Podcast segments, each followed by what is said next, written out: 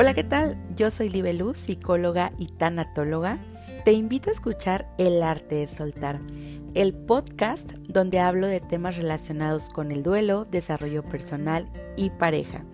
Les comparto herramientas y consejos que nos sirven para trabajar en nosotros mismos y potenciar una vida positiva y sana. Empecemos. Hoy quiero hablar sobre un tema de una naturaleza muy sensible. No quiero herir susceptibilidades de nadie, pero me han pedido mucho este tema. Y bueno, tal vez se pregunten qué tiene que ver el duelo con este tema. Acuérdense que la tanatología trabaja con pérdidas.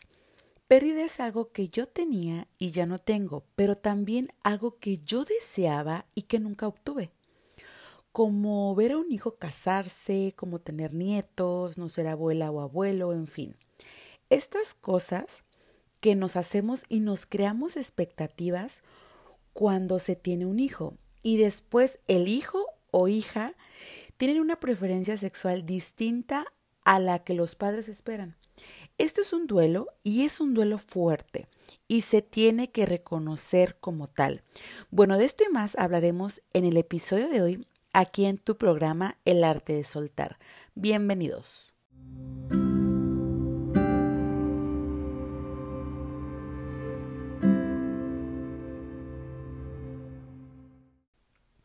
Existe libertad, cada quien es libre de buscar su felicidad por el camino que sienta que es correcto hacerlo. Pero como padres les es un duelo muy difícil cuando un, un hijo llega a decirles eso. A los jóvenes que están pasando por esta situación, traten de comprender a sus papás. Tengan paciencia ya que les puede resultar muy difícil entender este tipo de noticias, ya que como padre o madre lo que quieren es proteger a los hijos de que sufran y pueden pensar que estos caminos que son distintos a lo convencional son caminos que suelen llevar a discriminación y sufrimiento. Afortunadamente esto cada día está más abierto y esto ha cambiado pero aún falta mucho camino por recorrer. En mi opinión como tanatóloga, la vida siempre se debe de disfrutar y celebrar. Y que un hijo esté vivo es algo grande, pero sobre todo que un hijo esté sano y sea feliz es un placer todavía más grande. Esto es lo que verdaderamente debe de importar. No qué deporte practica, no cuál es su preferencia sexual, no si quiere casarse o no, porque esto entra dentro de su intimidad, dentro de la parte que los padres ya no pueden tocar en los hijos. Son seres individuales, ya son adultos, porque cuando se ejerce una sexualidad es porque se es adulto y cuando uno llega a dar una noticia así a los padres, es porque tú ya tienes la certeza absoluta y el ejercicio de tu sexualidad y sabes lo que quieres en la vida. En este proceso se pasa por las mismas etapas de un duelo. Primero la negación. Se puede pensar que se les va a pasar, que solamente es un gusto una temporada. Después pueden llegar a enojarse con ellos porque les asusta todo lo que sea diferente y también pasa por su cabeza lo que dirán sus amigos, lo que va a pensar la gente, la familia cercana, Después empieza la negociación y pueden pedir acuerdos como el que no le digan a la abuela, que cuando estén con la familia no lleven a la pareja. El punto es que esto se vaya dando muy paulatino, con mucha comunicación. Puede caer en una depresión, claro, ya que es una de las etapas del duelo, tanto la persona que acepta su sexualidad como los padres que reciben la noticia. Y finalmente se llega a la aceptación.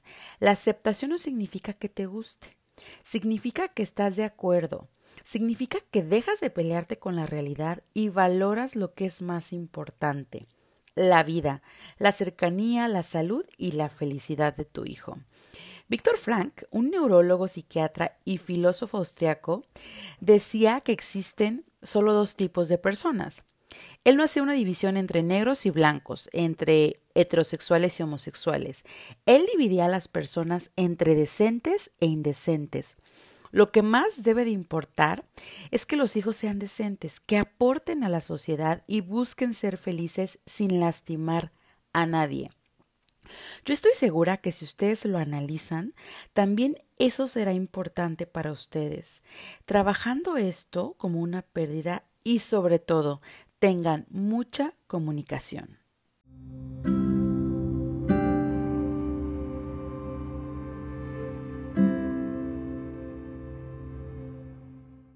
Recuerda, lo más importante es el amor y siempre eso es lo que tiene que salir a flote.